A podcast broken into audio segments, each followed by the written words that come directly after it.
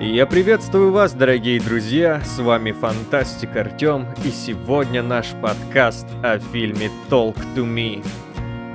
Да пребудет с нами кровь, песок и кинопленка, и начинаем. В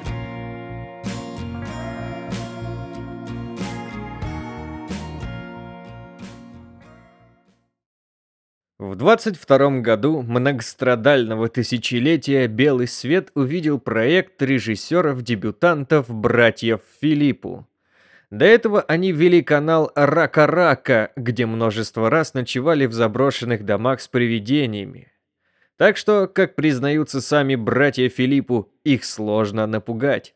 Наверное, поэтому в фильме выбран вектор не классического ужастика с содержимостями, где главные герои пытаются разобраться, что за гость завладел телом жертвы, а фильма, где на первое место выходит ощущение смятения от неоднозначных чувств, испытываемых молодыми людьми, которые и в себе-то толком разобраться не могут. Дэнни Филиппу рассказал, что они хотели создать ощущение, как перед автомобильной аварией, когда все вокруг будто вибрирует в напряжении, время замедляется, а воздух гудит в ожидании столкновения. Во время просмотра меня не покидало чувство, что я оказался на вечеринке, где малознакомые мне люди балуются запрещенными веществами, крайне осуждаем. Перед стартом мероприятия они думают, что ситуация находится под их контролем, но когда начинается лютый трэш, пена изо рта, галлюцинации, конвульсий, то смельчаки, хорехорившиеся пять минут назад, дружно обделываются.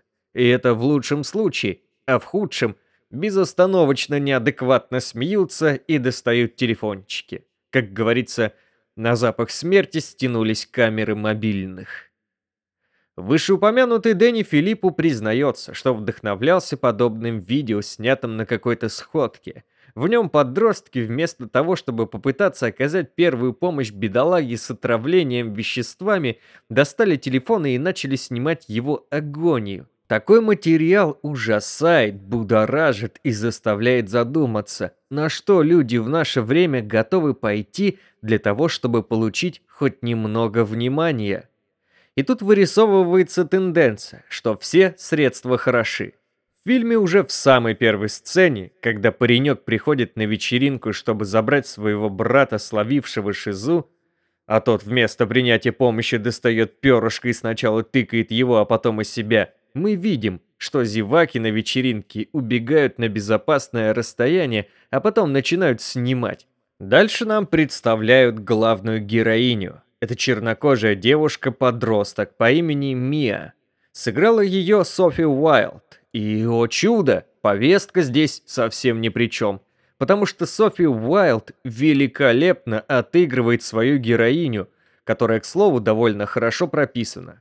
За два года до основных событий Мия потеряла мать. Та переборщила со снотворным, то ли случайно, то ли специально. Мия психологически не восстановилась. Отношения с батей, который вроде неплохой мужик, вообще не складываются. Индикатор боли Мии мы можем видеть в метафоре умирающего кенгуру, которого она встречает на дороге, лежащем в луже крови. Она хочет завершить его страдания, раздавив тачкой газует, но в последний момент останавливается. Образ кенгуру мы еще увидим. В этот момент в машине с ней едет паренек по имени Райли, младший братюня ее лучшей подруги, к которой они, собственно, и едут. Джейд, так ее зовут, хорошая подруга, она встречается с бывшим Мией. Дальше наши герои собираются и идут на вечеринку, где будет таинственный артефакт «Рука экзорциста». Малолетние додики хватаются за нее своей лапкой и говорят «Демон, приди». В этот момент напротив них присаживается рандомный мертвяк. Потом призывающий впускает его в себя на потеху остальным. А еще в момент одержимости человек испытывает эйфорические ощущения. Призыв не должен длиться более 90 секунд, иначе призрак может поселиться в теле призывающего навсегда. Мия в надрывном желании себе навредить, кайфует.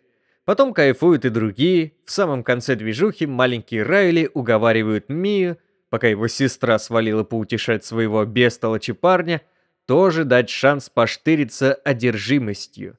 И сердобольная Мия позволяет ему. Естественно, все летит, как в песне Летова, не туда, куда надо. В тело Райли вселяется мертвая мама Мии, с которой та очень хочет поговорить, чтобы узнать, была ли ее смерть самоубийством или случайностью. Чуть поболтав, Райли начинает беситься, аки поклонница Барби при просмотре «Хищника» и биться лбом обо все подряд. Вот так, научи подростка молиться мертвякам, он себе лоб расшибет. Тем временем кино полностью завладело моим вниманием. Кстати, смотрел я его ночью в пятницу 13-го за городом, где температура воздуха резко повысилась, отчего поднялся такой туман, что даже собственной руки видно не было. Завязка мощная, смотреть рекомендую, поэтому не буду раскрывать детали развития сюжета. Скажу, что концовка крутая, поэтому за сценарий ставим зачет. Мой пердон подрывает название в русской локализации. Два, три, демон, приди. Что? Зачем? Такой перевод убивает 100% смысла оригинального названия Talk to Me. Главная героиня идет на ужасающий риск, чтобы хоть минуту поговорить с матерью. На этом буквально строится сюжет.